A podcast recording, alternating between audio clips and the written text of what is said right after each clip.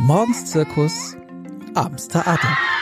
Der Erziehungspodcast vom Hamburger Abendblatt mit Insa Gall und Camilla John.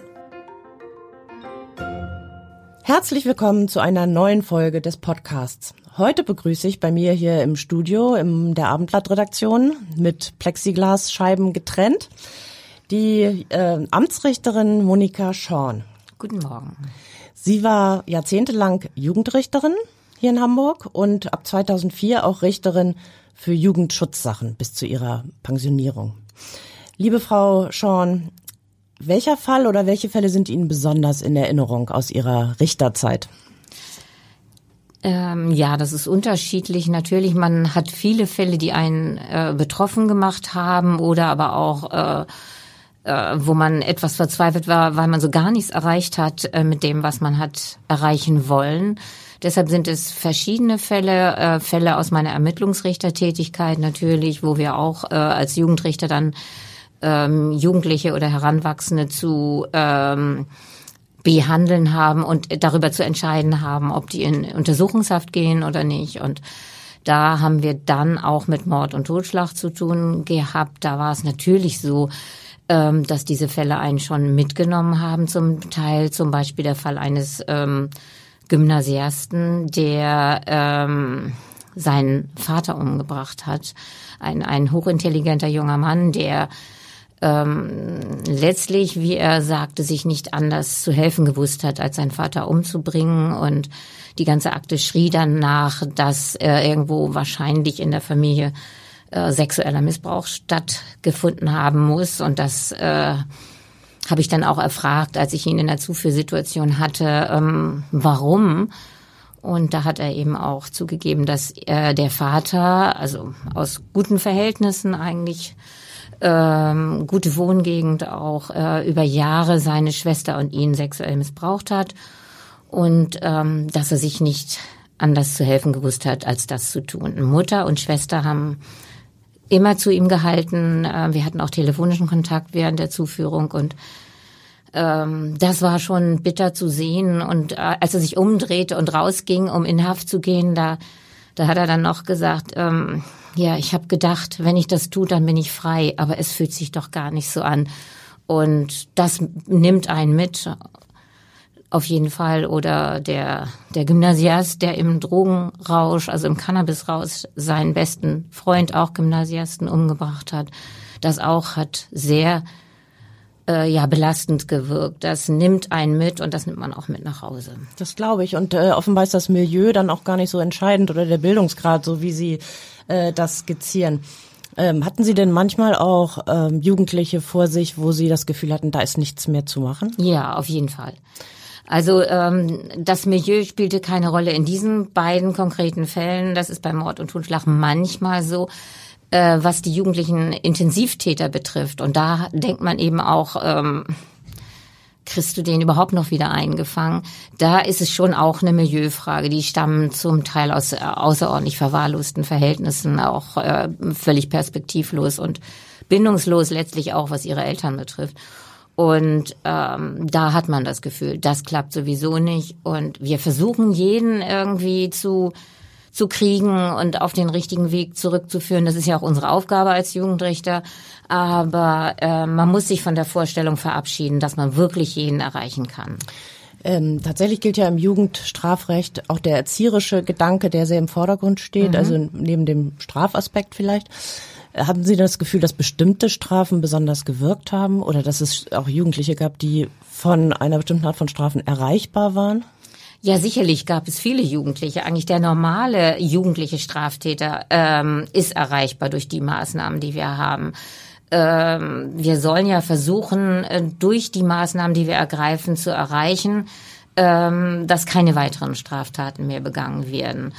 Und ähm, da muss man schon unter Hilfenahme der Jugendgerichtshilfe äh, auf den jeweiligen Jugendlichen zugeschnittene Maßnahmen finden. Deshalb kann man nicht so pauschal sagen, das wirkt und das wirkt nicht, sondern äh, bei dem einen wirkt dies und bei dem anderen wird es vielleicht überhaupt nicht wirken. Das ist ja gerade das Schwierige herauszufinden, wen haben wir da vor uns und, und was könnte hier wohl äh, von Erfolg gekrönt sein.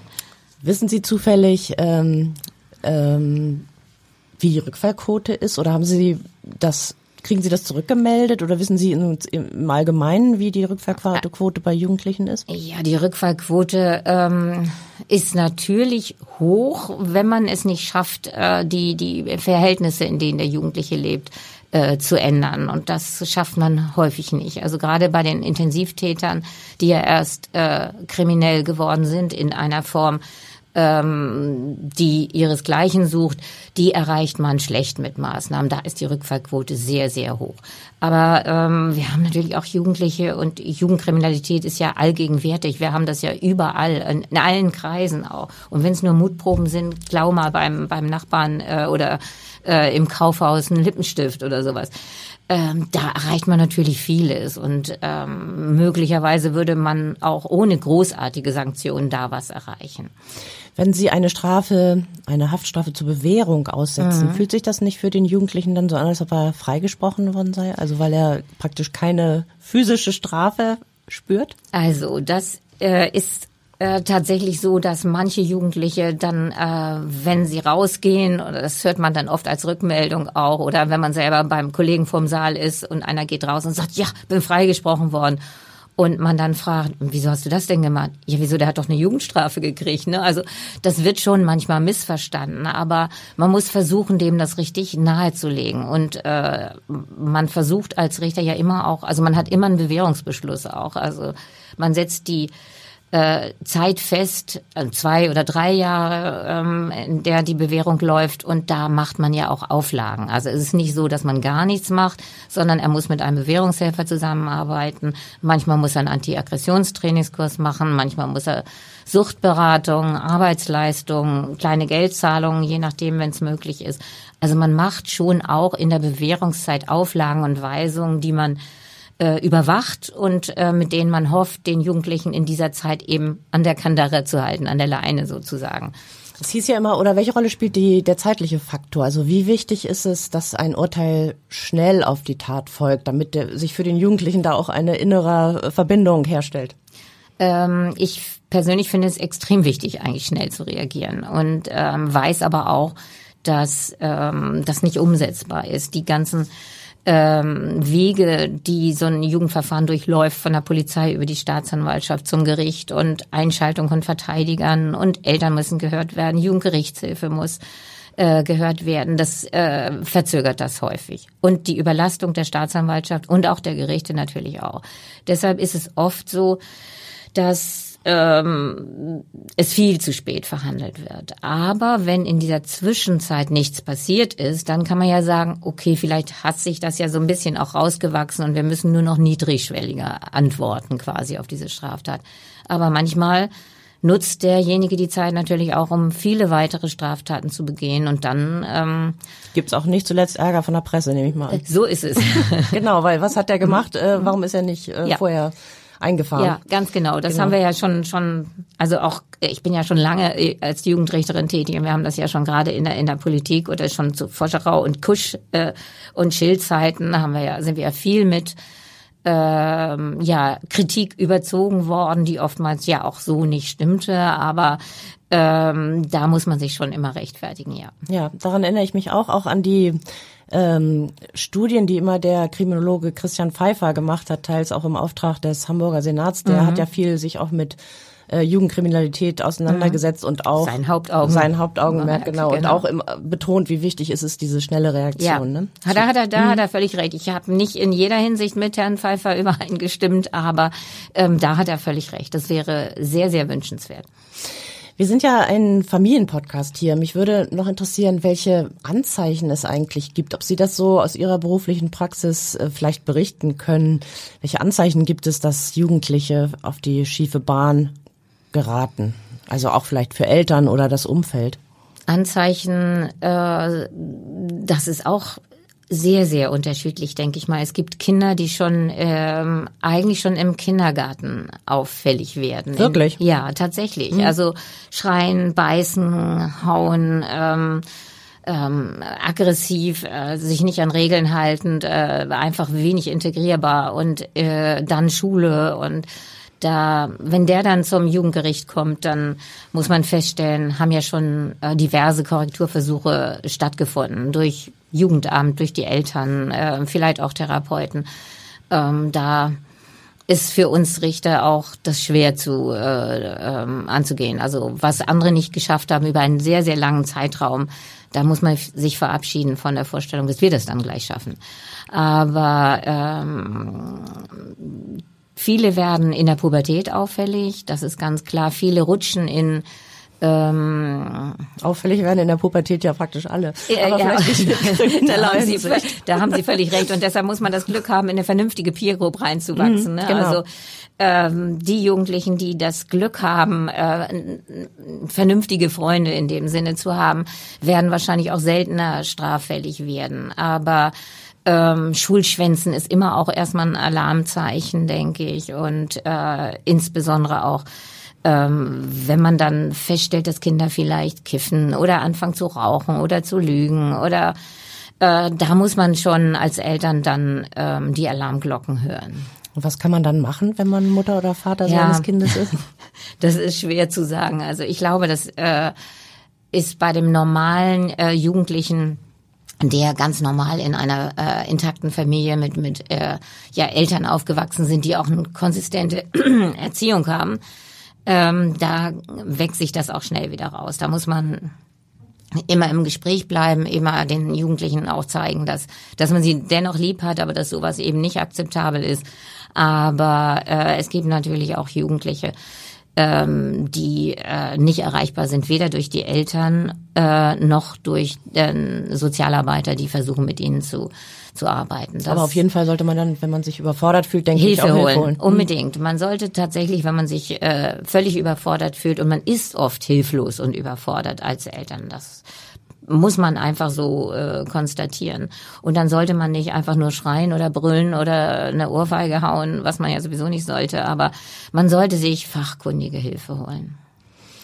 Hat sich das eigentlich so im Laufe Ihres Berufslebens verändert, die Gewalt, das Ausmaß der Gewalt oder äh, unter Jugendlichen oder auch äh, die Formen der Delinquenz?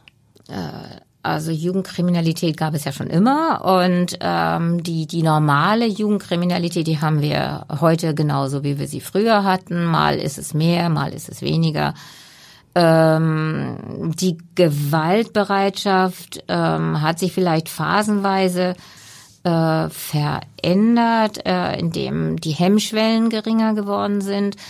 Ähm, aber äh, durch die Corona-Zeit ist es alles so ein bisschen auch zurückgefahren. Es ist jedenfalls in der, in, im Hellfeld haben wir etwas weniger dann letztlich äh, festgestellt. Aber das mag sich auch ändern und das mag auch nicht die, die objektive äh, Situation sein. Also. Sprechen wir eigentlich nur über Jungen oder Gibt es auch Mädchen, die so straffällig werden? Das gibt auf jeden Fall auch Mädchen, aber auch das muss man sagen, also 90 Prozent meiner Angeklagten waren eigentlich immer die Jungs. Ne? Aber es gab aber auch äh, ja heftige Mädchen, die äh, einem auch Arbeit gemacht haben. Und äh, die haben waren die anders als die Jungen oder haben die andere Delikte begangen? Waren die Nö, eigentlich roher nicht. oder weniger roh? Nein.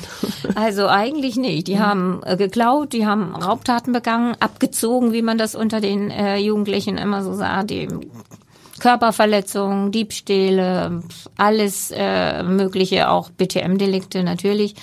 Ähm, das hat sich dann nicht äh, großartig verändert, vielleicht im, im Ausmaß von Gewalt oder so. Da waren Mädchen durchaus äh, bisschen reduzierter. Genau. Haben Sie da noch Fälle, an die Sie sich erinnern mit Mädchen? Ja. Doch, doch, das habe ich schon. Äh, ein, ein ganz besonderes Mädchen, das mich über Jahre begleitet hat, ähm, die äh, war schon heftig und, und sprunghaft und äh, manchmal beschimpfte sie einen äh, mächtig, wenn, wenn sie dann wieder rausging. Das nächste Mal, wenn sie dann irgendeine Maßnahme bekam, wo sie dachte, das ist jetzt völlig gut, dann sprang sie auf und schrie, oh Frau Schorn, ich liebe Sie, ich mache auch nie wieder Straftaten. Ne? Und also die wird einem immer im Gedächtnis bleiben. Aber ich glaube, inzwischen ist sie auch halbwegs gut integriert und Mutter. Und ähm, irgendwann hatte ich sie mit 24 nochmal in einer letzten Anhörung. Und ähm, da hatte sie mir auch gesagt, ich war ja eigentlich phasenweise sauer auf sie, aber es war trotzdem gut, dass sie dran geblieben sind. Und ich glaube, das war genau richtig, auch dass sie mich dann so lange eingesperrt haben. Ne? Das ist ja ein gutes und, Feedback. Das äh, fand man, ich auch, kriegt man selten, aber ähm, da hatte man dann das Gefühl beziehungsweise die Hoffnung, dass sie vielleicht äh, was gelernt hat für ihr Leben. Also das ist schon so organisiert äh, bei Ihnen, dass eine Richterin oder ein Richter dann für einen bestimmten äh, Tatverdächtigen oder Angeklagten dann zuständig bleibt. Also dass auch Ja. derjenige die Biografie so ein bisschen überschauen Ja, genau. kann. Das ist ja der Sinn und Zweck von Jugendstrafrecht letztlich, dass man die Leute kennt, äh, mit denen man zu tun hat, dass man auch die Peer Groups kennt, mit denen man zu tun hat. Wenn man die Akten liest, dann äh, schreibt die Polizei manchmal einfach so Spitznamen auf und man weiß, äh, ach, der ist das wieder, mit dem sie da rumgezogen ist. Ähm, es ist schon wichtig, ähm, den Stadtteil zu kennen, die Hintergründe zu kennen, um dann auch äh, vieles verstehen und angemessen reagieren zu können. Was ich mich immer gefragt habe, äh, wie viel Zeit haben Sie eigentlich für einen Angeklagten als Richterin oder eine Angeklagte? Also außerhalb natürlich der Verhandlungen. Außerhalb der Verhandlung hat man äh, letztlich ja nicht so viel zu tun. Man setzt die Maßnahmen, die man trifft, nicht um, nicht selbst. Das macht, äh, das machen die Sozialarbeiter, die Bewährungshelfer oder aber eben, wenn äh, eine Jugendstrafe ohne Bewährung verhängt wird, dann arbeiten die Mitarbeiter im Vollzug die Defizite auf. Und ähm, wir haben dann bei Bewährungsstrafen zum Beispiel immer die Anhörungen, die wir machen, äh, die man auch ernst nimmt oder auch wenn man nur Arbeitsleistungen, Antiaggressionstraining oder so äh, verhängt hat, dann ähm, wird man auch immer kontrollieren, ob das gemacht wird, Anhörungen machen und ähm, bei diesen Anhörungen dann eben die Entwicklung äh, oder anhand dieser Anhörungen die Entwicklung verfolgen. Aber näher ist man natürlich nicht dran. Ist denn Zeit ein Faktor? Haben Sie manchmal das Gefühl, dass Sie zu wenig Zeit haben für eine für einen Fall? Oder Ähm, ja äh, und nein, weil die Zeit, wenn es denn ein wichtiger Fall ist, wenn ähm, da Bedarf ist, dass der länger redet, da muss man sich die eigentlich nehmen. Da müssen die anderen eben, die hinten dran terminiert worden sind, einfach mal ein bisschen warten. Das habe ich eigentlich immer recht ernst genommen, dass wenn er was erzählen will und wenn er sich ernst genommen fühlen soll, äh, man ihm auch die Zeit dann widmen sollte. das ist sozusagen die eine Seite der Medaille. Das sind äh, die Kinder und Jugendlichen, Jugendlichen wahrscheinlich zumeist, die straffällig geworden sind. Kinder natürlich haben wir nicht, ne? Also Strafrecht, äh, Ab 14. Jugendstrafrecht ab 14, Mhm, genau. Das sind die, äh, das sind die Täter, das ist die Täterseite, aber Kinder und Jugendliche, diesmal tatsächlich auch Kinder, werden ja ähm, oft auch Opfer. Und das ist praktisch die andere Seite, die sie auch begleitet haben, wenn sie als Amtsrichterin Jugendschutzsachen behandelt haben oder verhandelt haben. Was haben für Fälle waren das? Was haben Sie da erlebt? Ähm, das waren auch natürlich höchst unterschiedliche Fälle. Ähm, einen großen ähm, Teil meiner Zeit haben diese, diese Kinderpornografiefälle ähm, eingenommen, die äh, sehr belastend sch- schließlich äh, waren, wenn man sich diese Videos äh, von missbrauchten Kindern zum teilweise auch Säuglingen anhören, äh, ansehen und anhören musste. Das war schon belastend und dann hatten wir eben auch Fälle, wo einfach nur schlagende Eltern ähm, äh, der Hauptfaktor waren äh, und ähm, misshandelte Kinder oder ein Fall, wo äh, ein Kind ähm, massivst von dem neuen Lebenspartner der Mutter äh, ähm, misshandelt worden ist, geschlagen worden ist, solche Fälle. Dann auch ähm, Fälle, die nicht zum äh, uns gehört haben, also zu mir. Also ich hatte auch den Fall, wo, wo ein Säugling verhungert ist, an der Mutterbrust sozusagen. Ähm, der war angeklagt wegen fahrlässiger Tötung. Ähm, den haben wir dann ans Landgericht verwiesen. Der war jetzt in diesem Fall der Vater? Ähm, Mutter und Vater waren angeklagt. Mhm. Also durch unter das war war ähm, fahrlässige Körperverletzung angeklagt. Wir haben das dann letztlich als Totschlag durch Unterlassen gesehen, weil sie hätten sehen müssen und handeln müssen, ähm, dass dieses Kind immer dünner wurde. Und das Landgericht hat es dann auch so gesehen. Also das war zum Beispiel ein Fall. Und tatsächlich war es an der Mutterbrust, also die hat gestillt und das war aber nicht genug und sie hat nicht äh, Sie reagiert. hat gar nicht reagiert, nie einen Kinderarzt aufgesucht und ähm, ähm, dann wurde der immer dünner und auch die, die Rechtsmediziner, die wir in der Verhandlung äh, gehört haben, haben gesagt, sie haben noch nie so einen einen abgemagerten Säugling gesehen und ähm, da kann sich eigentlich kein Elternteil drauf zurückziehen. Das haben sie nicht gemerkt. Sie stillen ja. So. Wie alt war das Kind? Sieben Monate. Sieben Monate alt. Mhm. Und ähm, war jetzt die Eltern, das ist ja eine Zeit, wo man eventuell sowieso mal anfängt, vielleicht zuzufüttern oder so, oder waren mhm. das eine Mutter, die sehr aufs Stillen gesetzt hat und deshalb dachte sie, ich tue das Richtige, oder? Ich glaube, das war einfach eine überforderte Mutter, letztlich, die gar nicht mehr wusste, was sie tun sollten ähm, oder war der erst vier Monate? Ich glaube, er war vier Monate, mhm. genau. Ähm, die, das war das das siebte Kind sozusagen und die Frau war Anfang 30. Ähm, das äh, in der Zweizimmerwohnung oder so haben die alle gewohnt. Die waren völlig überfordert letztlich. Ne? Das ist wirklich tragisch. Das war tragisch, ja. Wenn Sie sagen, hm, Kindesmisshandlung und kind, sexueller Missbrauch mhm. von Kindern sind mhm. praktisch die häufigsten Fälle, ja. um die es da geht. Mhm. Ähm, wie reagiert denn das Umfeld, wenn da ermittelt wird und wenn es da zum Prozess kommt? Sind die froh, dass das endlich aufgedeckt wird oder versuchen da auch Ehepartner noch die anderen zu decken? Das gab es alles, ehrlich gesagt. Auch völlig unverständlich versuchten dann auch Mütter, die, die Väter zu decken. Ähm, oder eben die, die Freundinnen, den neuen Lebenspartner, weil sie nicht alleine leben wollten und dann lieber die Augen zugemacht haben, statt was zu sagen. Ähm, sowas gibt es alles. Aber es gibt dann auch äh, Mütter äh, in erster Linie, die, die sich gefreut haben, dass das dann rauskam und von deren Schultern ein immenser Druck dann genommen worden ist. Würden Sie sagen, dass Kindesmisshandlung, dass das eher mehr geworden ist oder ist das gleich geblieben oder sogar zurückgegangen?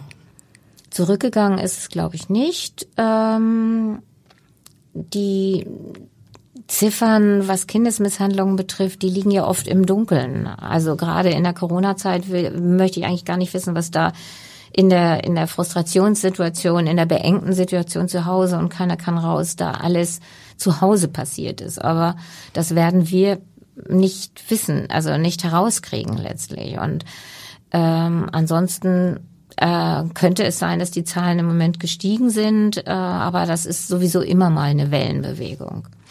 Es gab ja so eine Welle, als mehrere Fälle von Kindesmisshandlung auch in Hamburg offenbar wurden, dadurch mhm. auch, dass Kinder und Säuglinge tragischerweise zu Tode gekommen sind.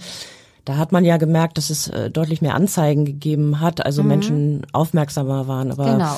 man das muss vermuten, auch ein Grund sein, warum die Zahlen steigen, ne? dass einfach die Umfeld, äh, das Umfeld äh, sehr viel aufmerksamer wird. Dann, wenn es ein bisschen aus dem Fokus gerät, dann könnte es sein, dass die auch wieder äh, sinken, dass ja. da die Aufmerksamkeit zurückgeht. Welche Anzeichen sind das denn so für Kindesmisshandlung, die man erkennen kann. Zum Beispiel auch, wenn man in der Schule oder im Kindergarten arbeitet oder wenn man äh, Kinder, das eigene womöglich oder aber das Kind eines mhm. Freundes oder mhm. einer befreundeten Familie sieht. Ähm, auch das dürfte unterschiedlich von Kind zu Kind sein. Klar, jedes Kind reagiert anders. Manche werden aggressiv auf einmal aus, aus scheinbar gar keinem Anlass werden die aggressiv und schlagen und ähm, zeigen merkwürdige Reaktionen. Andere ziehen sich völlig in sich selbst zurück.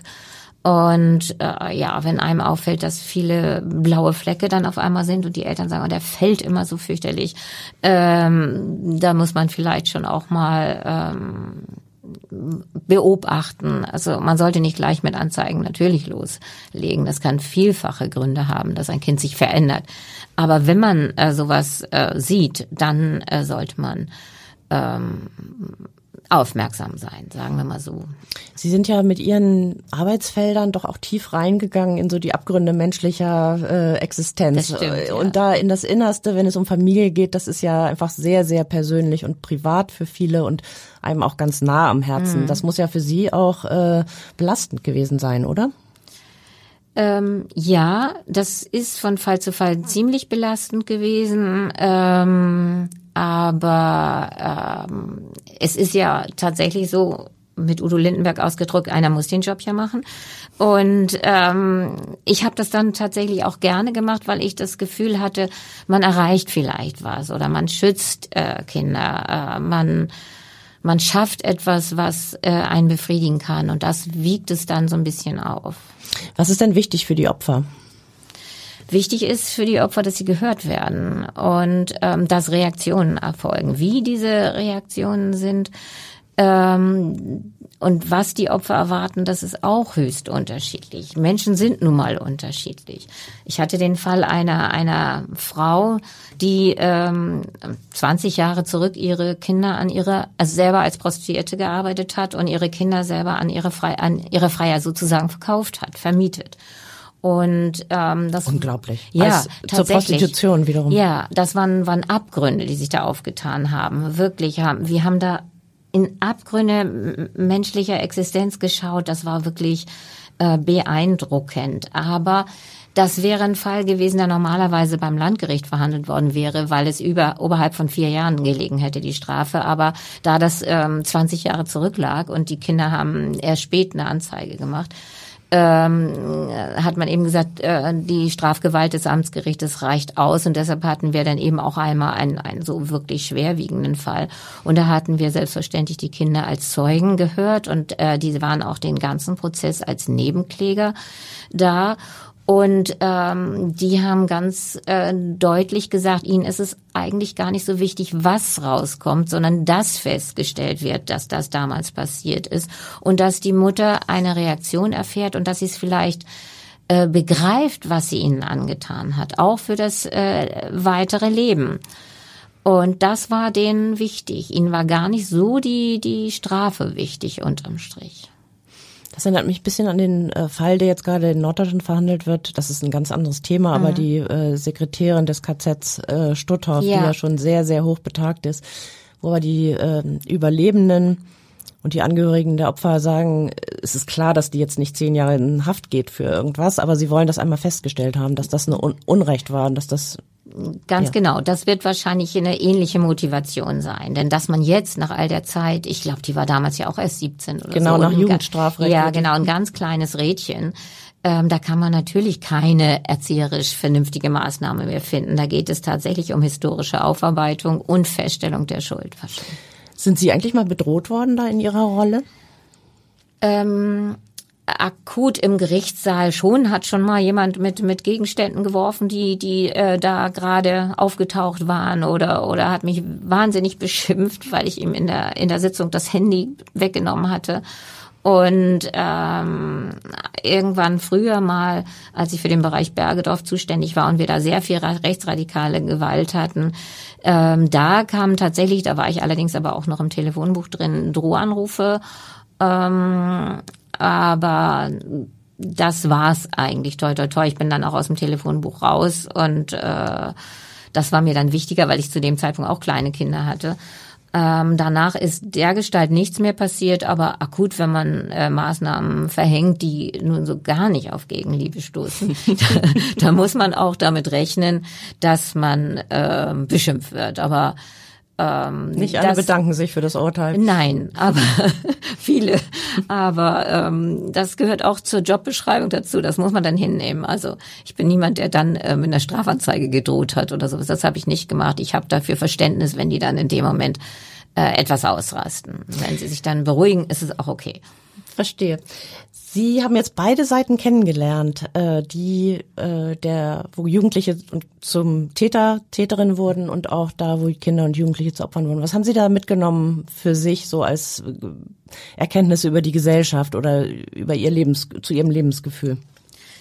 Ähm, mein Lebensgefühl, ähm, dass eine intakte Familie wichtig ist, ähm, ist dadurch noch bestärkt worden. Ich finde es wichtig, Kindern Aufmerksamkeit, Liebe und äh, Geborgenheit zu vermitteln, auch durch eine konsistente Erziehung letztlich ähm, äh, und äh, auf diese Art und Weise zu verhindern, dass sie zu, zu Straftätern werden. Dass Gewalt nie eine Lösung ist, das ähm, zeigte sich im täglichen Alltag immer wieder und das weiter auch an die eigenen Kinder und äh, letztlich äh, die Kinder dann ihren Kindern wieder zu vermitteln. Das finde ich wichtig und äh, ich hoffe äh, auch, dass ähm, das so passiert. Super. Vielen, vielen Dank. Das war Monika Schorn, Richterin in Hamburg. Vielen Dank. Weitere Podcasts vom Hamburger Abendblatt finden Sie auf abendblatt.de slash podcast.